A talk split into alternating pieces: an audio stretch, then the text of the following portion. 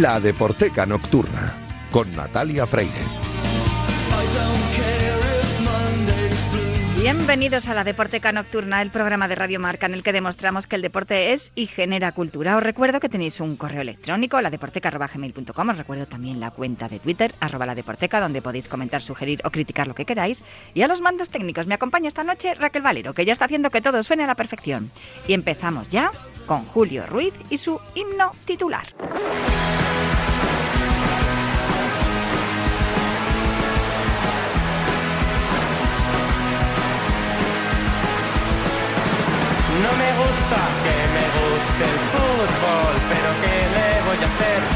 Venga Lopetegui, sonríe, Florentino paga bien, dando pena contra Holanda. Casi casi rompo la pared y mi colega con la mano me pide calma como cristiano. El maldito lo lo lo lo no soporto las canciones del mundial si Manolo pierde el bombo disgusto, disgusto nacional. No me creo que otro otro Zola no sea titular. No me creo que otro Zola, que otro Zola no sea titular. No me gusta que me guste el fútbol. Bueno, a mí no me gusta que me guste el fútbol, o sí, y, hoy estoy muy emocionada porque he visto los títulos de las canciones que vamos a escuchar hoy aquí en Himno Titular con Julio Ruiz y ya me he venido arriba. Muy buenas, Julio, ¿cómo estás? Hola, ¿qué tal, Natalia? Bueno, a mí lo que me emociona es ver que, yo que sé, community manager o quien se encargue de hacer pues por ejemplo los carteles de un partido de fútbol tengan tal gusto musical y sepan hilar de tal manera que sean los culpables, esto ya ha pasado hace meses, de que hoy aquí en el programa, eh, bueno, en el programa, en la parte del programa de la Deporteca, en, en, himno titular, vayan a sonar los Smith y Joy Division. Yo, eh, cuando los he visto he dicho, me muero. ¿De qué me vas a hablar hoy? Porque me muero, pues si están los Smiths y Joy Division, ya sabes que yo con Morrissey tengo una relación así un poco tirante pero reconozco que los Smiths son unos genios, me encanta, aunque ya te digo que con Morrissey no lo llevo muy bien, con el resto de componentes del grupo sí, no tengo ningún problema. Pero Joy Division, Joy Division, Joy Division. O sea, Joy Division es mi es uno de mis grupos de cabecera, por no decir el grupo de cabecera, porque eh, posiblemente sea New Order mi grupo de cabecera, pero claro, de New, Order nace de Joy Division. Claro, efectivamente, y si no hubiera pasado lo que pasó con Ian Curtis, pues a lo mejor no hubiera habido New Order a continuación, pero bueno. Tal cual. Ah, pero bueno, los Smiths evidentemente tienen una legión de fans tal que, que claro, que eh, debe haber gente del Betis que son súper aficionados del Betis y de, y de los Smiths, de Morris y de Mary y compañía, y se les ocurre la brillante idea Está sonando la canción, eh, una canción, el It Was Really Nothing del año 1984, firmada por los Smiths, que fue algo así como el gancho para ese Manchester United Betis de la Europa League, que ya sabes, bueno, ¿cómo lo vas a saber? Que el Manchester United se cargó al Barça y al Betis, pero no pudo con el Sevilla. Bueno, pues antes del Manchester United Betis hicieron correr una especie de cartel, que imagino que también tendría su edición en papel por supuesto en digital, en donde se hacía un homenaje al dúo de la banda de Morris y Mar a propósito de la portada Hatful of Hollow, de la portada de ese disco. ¿Y por qué? Ponía Día del Betis, 9 de marzo, que fue cuando se jugó el partido. Y la imagen, en vez de la de Fabrice Colette, que fue un modelo que eligieron los Smiths para la portada de ese disco, una foto de eh, Gilles Decroix, quien aparecía, que además había como una especie de similitud eh, pues aparecía Canales. Canales, ¿Ah, sí? sí, Canales con el pelo corto, tan corto como el... ¿No, ¿no has visto las...? Bueno, no, no, no. Seguro que ahora mismo habrá oyentes de la Deporteca y de Himno Titular que dirán, voy a coger la portada de ese disco y voy a coger la, lo que hicieron y lo que se inventaron los del Betis. maravilloso, o sea, una idea brutal. Voy a buscarlo mientras suena la canción.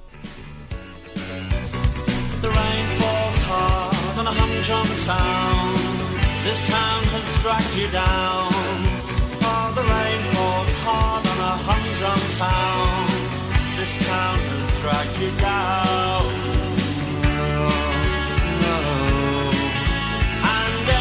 Qué bueno. Oye, no, sí, debe de ser así, que sin duda el community manager o quien lleve la comunicación y la imagen del Betis eh, igual ya tiene una edad, ¿eh? porque para saber esto de los Smiths y, inspirarse en, en ese, en esa imagen de canales para, para asociarlo con ese disco de los Smiths, ya, ya Bueno tiene con, que tener. bueno, con tener 50 ya vale, o sea, No, pero los que- 50 de hoy son los 30 de ayer, o sea, que no.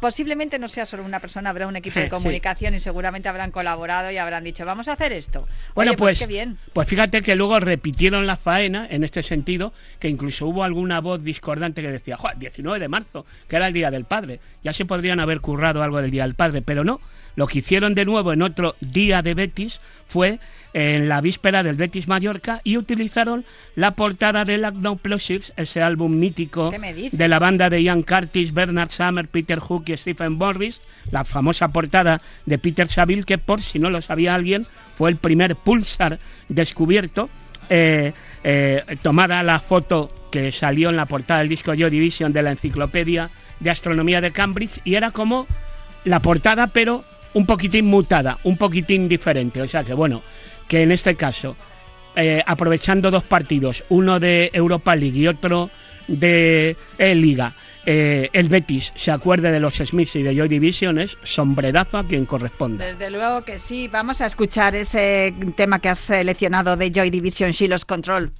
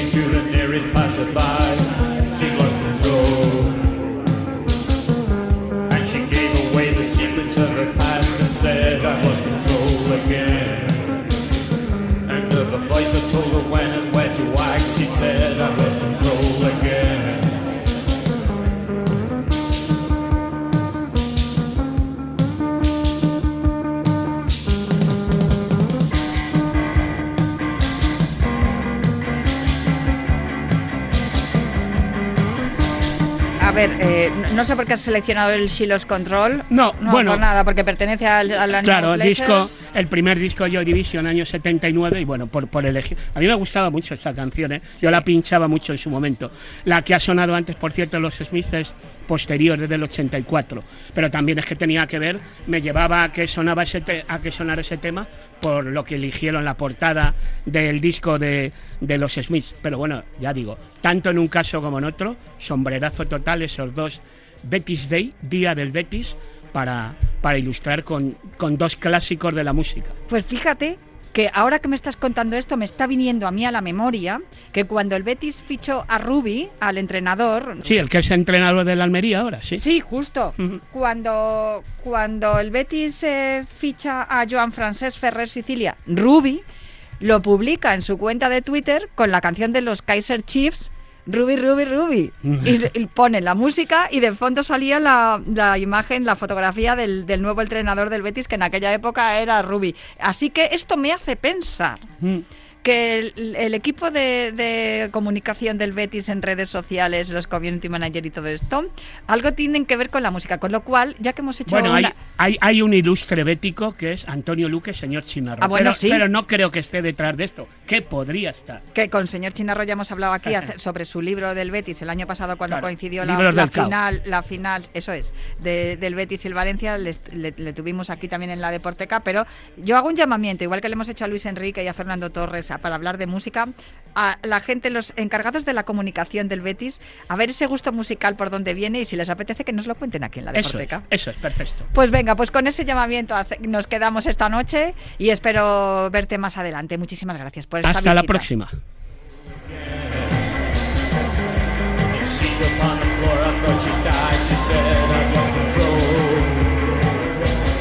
She's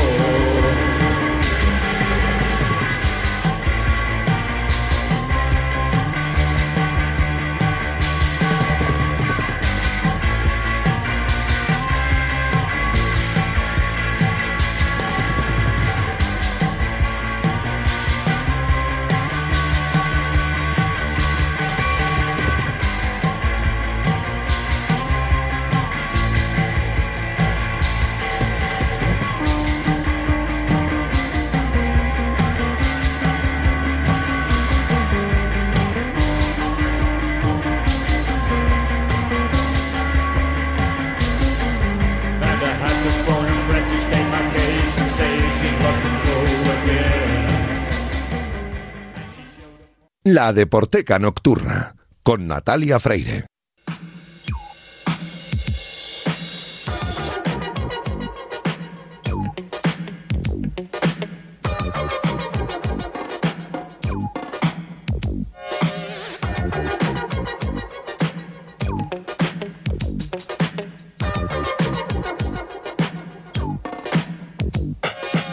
It's like a jungle sometimes. It makes me wonder how I keep from going under. Like a jungle sometimes. Makes me wonder how I keep from going under. De fondo suena The Message de Grandmaster Flash and the Furious Five. Su historia y la del nacimiento del hip hop en el Bronx, en Nueva York, se cuenta de una forma muy original en la serie de Netflix de Get Down. Solo es una temporada, pero vale la pena verla porque aclara muchas cosas sobre este estilo musical de, que nació en la década de los 70 y también de cómo se extendió desde Nueva York al resto del mundo. De hip hop y de música y deporte vamos a hablar en un momento con Marcos Pereda y un invitado que me ha traído esta noche que también empieza un viaje en Nueva York y se extiende, no al resto del mundo, pero sí al resto de Estados Unidos. Muy buenas noches, Marcos, ¿cómo estás? Hola, muy buenas, ¿qué tal? Oye, vamos a hablar de Coast to Coast. Yo estoy practicando mucho inglés hoy. Coast to Coast, que es un programa de radio nocturno como este, que aborda una variedad de asuntos, pero que sobre todo trata con frecuencia temas relacionados con lo paranormal y las teorías de conspiranoicas. ¿Eso también te va a ti? Pero, pero ¿qué dice? Yo eso no lo sabía. No, no, ya te lo estoy diciendo yo. Y también... No, no, estoy loquísimo. pues para que veas. Y también es el nombre del segundo álbum de estudio de la boy band irlandesa Westlife. Ese, y se- seguro que tampoco lo conoces.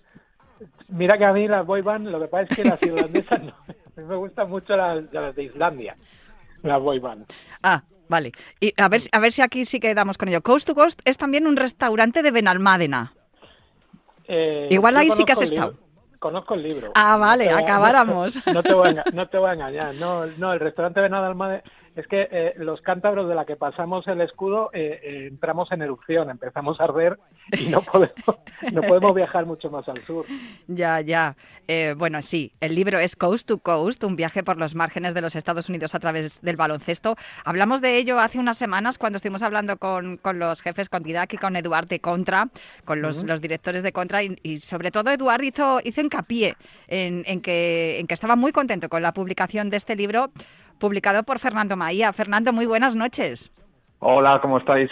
Oye, muy bien. Cuando hablé con Marcos hace unas semanas me dijo, eh, oye, tenemos que hablar del libro de Fernando Maía, mm, porque además lo voy a presentar yo también en Bilbao. Esta presentación se hizo el pasado jueves 1 de junio. ¿Cómo fue, chicos?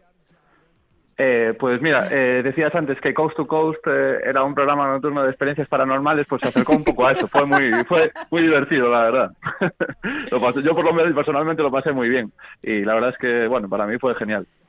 Marcos, cuéntanos cómo preparaste la presentación.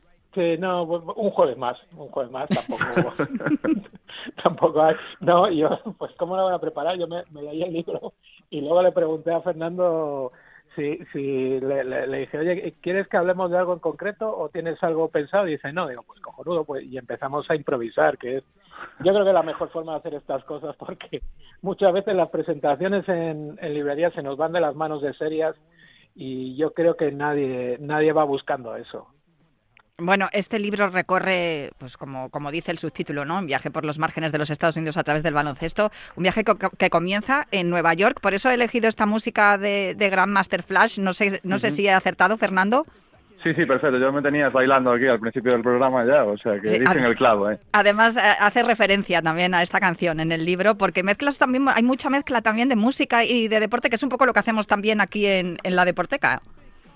Sí, es que, bueno, este eh, es un libro de viajes en el que el, el baloncesto es un poco la principal brújula del libro, pero sí es verdad que la música, o sea, también la literatura o la historia, pero sobre todo la música, también va sirviendo, ejerce un poco como de GPS, ¿no? Entonces, para guiarte por los Estados Unidos, la música, sobre todo, pues esto, la música negra, pues a través del hip hop, el blues, el soul y todos los viajes que va realizando la historia de la música por el país también te sirven para orientarte y para ir contando una historia. Entonces, bueno, el baloncesto es el que más peso tiene en el libro, pero yo creo que la música, porque aparte a mí me chifla la música americana, pues tiene un peso muy importante en el libro.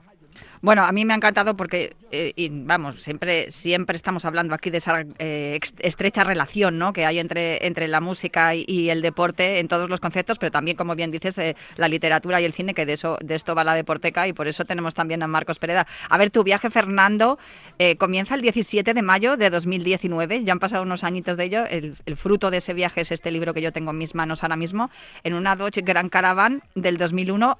¿Cómo llegas hasta ese vehículo? ¿Lo eliges tú? ¿Lo compraste? ¿Cómo es la cosa?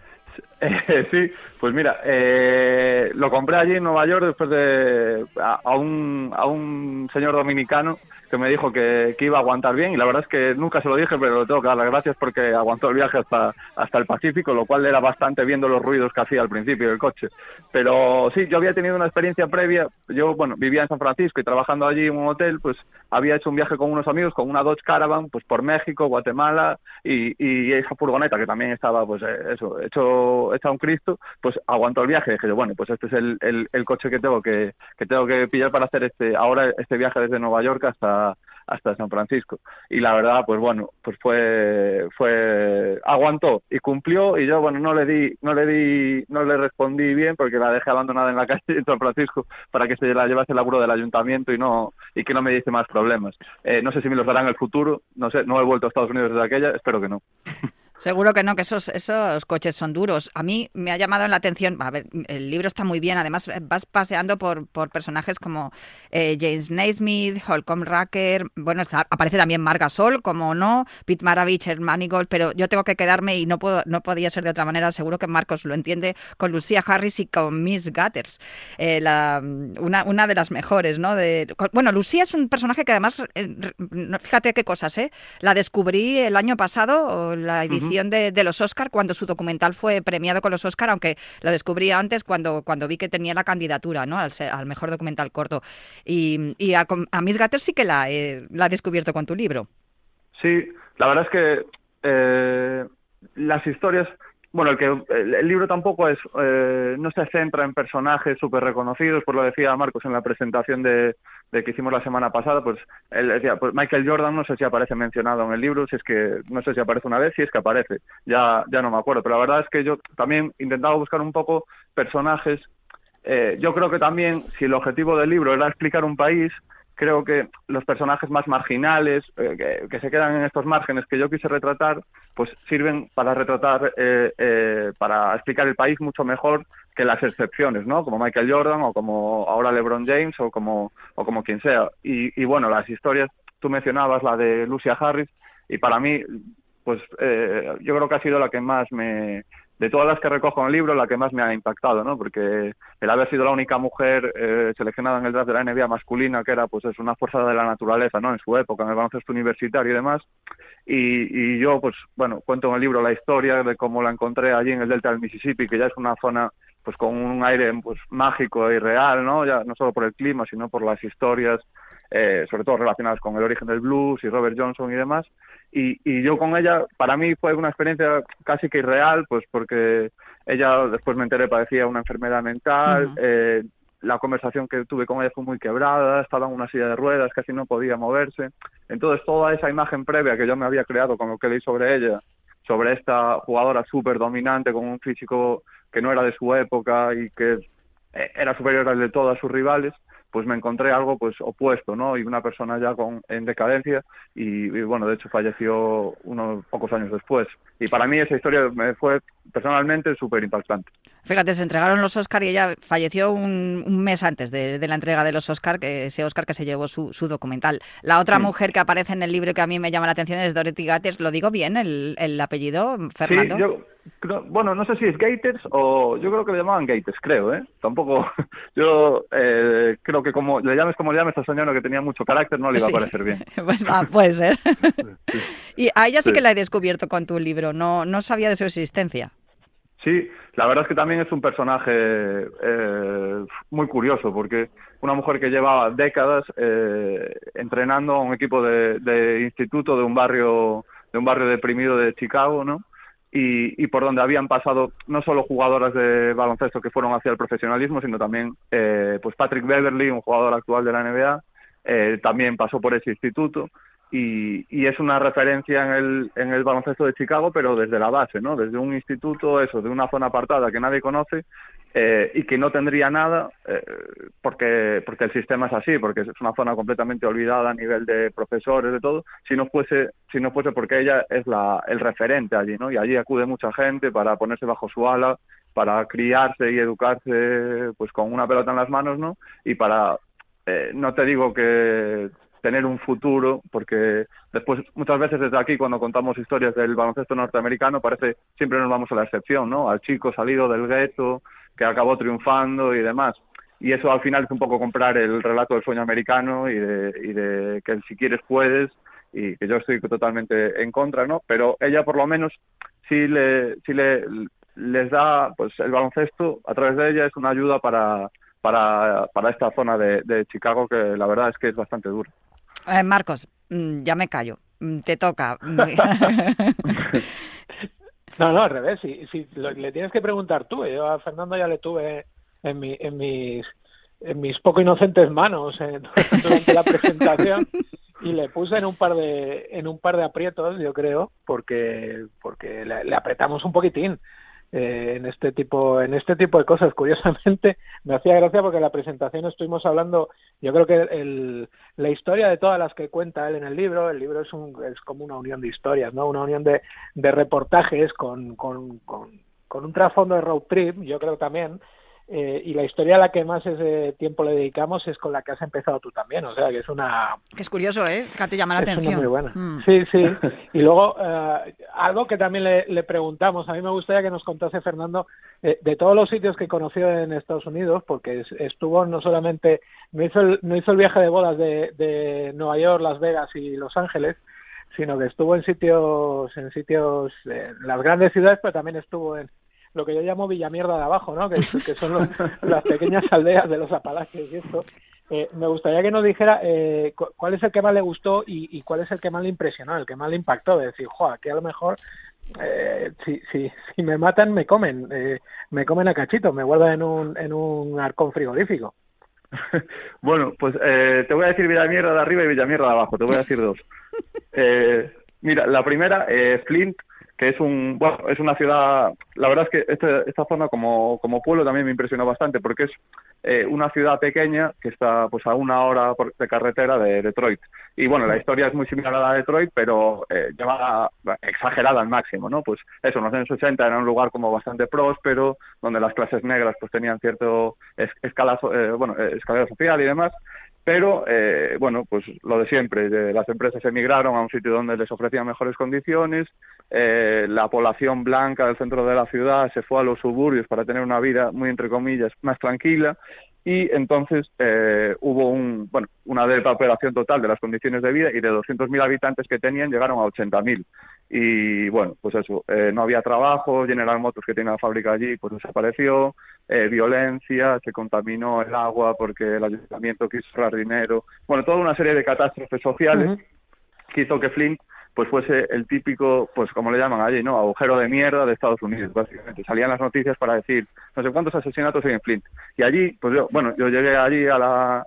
yo le dije, bueno, eh, tengo unos primos en Nueva York y yo decía, no, quiero ir a Flint. Y me dice, ¿pero por qué vas a Flint? Y yo, joder, bueno, pues eh, eh, había una historia de baloncesto muy curiosa, pues en la Universidad de Michigan habían jugado tres chicos de esta ciudad que se llamaban los Flintstones, que es el nombre de los picapiedra en inglés, y habían hecho un poco la ciudad famosa por el baloncesto. Y la verdad yo llegué allí buscando esa tradición pues baloncestística ¿no? que había en esta ciudad tan deprimida y, y la verdad es que fue una pasada porque llegué a un, a un pabellón que le llamaban el Beston Field House donde estaba pues eso eh, un campeón de la Super Bowl de fútbol americano, jugadores universitarios, eh, ex profesionales del baloncesto y gente del barrio de allí pues todos eh, jugando. Yo para mí fue uno de los mejores partidos que vi en mi vida. Obviamente esto es la, esto estoy totalmente sugestionado por la experiencia y tal, pero llegar allí a aquel pabellón donde ellos vivían el baloncesto como parte de su cultura y de la identidad y una forma de abstraerse de toda esa mierda que tienen alrededor, pues para mí fue impactante y todos utilizaban una frase como diciendo, decían,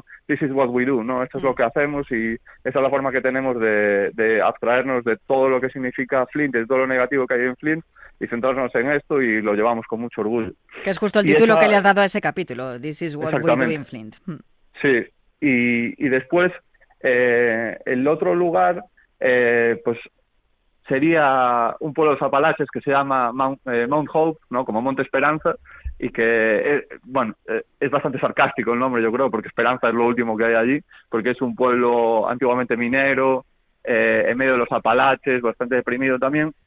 Y yo llegué allí por una serie de casualidades, porque en un bar de Nueva York yo estaba haciendo historias sobre migrantes gallegos por una revista de Galicia que se llama Luces, y unos eh, en un bar español allí me encontré a unos señores gallegos que llevan allí toda la vida en el Greenwich Village y me dije me contaron la historia de un emigrante bueno una historia que es eh, que era una pasada y que estaba en un pueblo de los Apalaches y decían Beckley Beckler no sé me dijeron como ocho nombres y era Beckley. Y llegué a Beckley y de Beckley me mandaron a Mount Hope. Y allí empecé a preguntar por este hombre que, que es- este hombre gallego que se llama Troitiño y yo decía, mira, Troitiño, Troitiño, y todo el mundo me decía, ah, ya no sé, no, no conozco, no conozco. Hasta el hombre me dijo, ah, Trotino, y yo, ese mismo, joder. Y me mandó a casa de, de este hombre. Entonces, esta historia quedó ahí aparte. Pero este mismo hombre que me había mandado a casa de los Troitiño, eh, me dijo que allí había un jugador de un ex del Juventud y de los Lakers que tenía una historia muy curiosa y me mandó y me dijo, mira, esa es su casa, vete a hablar con él si quieres. Y yo le toco en la puerta y el tipo me abre y le digo, oye, mira, soy tal, soy un periodista español, pum, y me cerró de un portazo. Y yo, vale, pues nada. Y, y me voy a hablar con, con este hombre que me había mandado a su casa. Le digo, no, que me cerró la puerta y tal. Y dice, ah, no te preocupes, te voy a invitar unas cervezas y a, a unas cervezas y a unos perritos calientes aquí en un bar que está aquí al lado. Entonces allí llegamos y era pues eso, un típico bar de carretera, imagínate, los Apalaches, con su niebla, sus montañas, parecía un bar de, de moteros de toda la vida y, y solo que no había nadie. Y la dueña del bar estaba viendo un partido de Giannis Antetokounmpo porque para ella, que no le interesaba el baloncesto en absoluto, eh, pues había adoptado a, a Anteto, Antetokounmpo, como lo que representó algún día el sueño americano y que ya no lo era más y que había abandonado esa zona, que se había dado al racismo y a la xenofobia y a, y a, todo esto, ¿no? Y para ella, que era la hija de un emigrante mexicano, Antetokounmpo simbolizaba lo que podía haber sido Estados Unidos y ya no era. Y entonces, bueno, yo lo que contaba en la, en la presentación de, de hace una semana es que para mí esta historia simboliza un poco también eh, el hecho de, de que hay muchas historias que no las puedes preparar, que en este tipo de crónica o reportaje además, eh, pues a veces lo mejor que puedes hacer es dejarte llevar, escuchar, que te, que te- dejarte guiar por otros y a veces te acabas encontrando historias que, que no las puedes encontrar de, de otra forma que no sea perderte. Y El- para mí, pues por eso mismo Mount Hope pues quedó como un pueblo pues muy simbólico y muy y que tengo un gran recuerdo. La historia que hay que salir a buscarla muchas veces, no es, no es la que vas buscando, sino que te, te encuentra ella a ti esa historia. Pues me quedo con ese capítulo y, y me quedo con tu libro que además demuestra ¿no? que el viejo periodismo ese de cogerse una, una- un Dodge Caravan y tirar millas, eh, al final te da la posibilidad de contar estas historias que muy poca gente conoce y que yo recomiendo. Editado por Contra, Coast to Coast, un viaje por los márgenes de los Estados Unidos a través del baloncesto, escrito por Fernando Maía y presentado por Marcos Pereda la semana pasada en Bilbao. Muchísimas gracias a los dos por acompañarme esta noche aquí en la Deporteca. Un beso fuerte. Muchas gracias. Venga, un abrazo. Marcos, eh, muchas gracias por todo, de verdad, por ponerme también en suerte este libro y muchísimas gracias por todo a ti, Fernando, por escribirlo. Un abrazo a los dos. Yo me marcho ya, pero prometo volver el próximo viernes para seguir hablando de literatura, cine y música relacionado con el deporte aquí en la Deporteca de Radio Marca. Hasta el viernes que viene.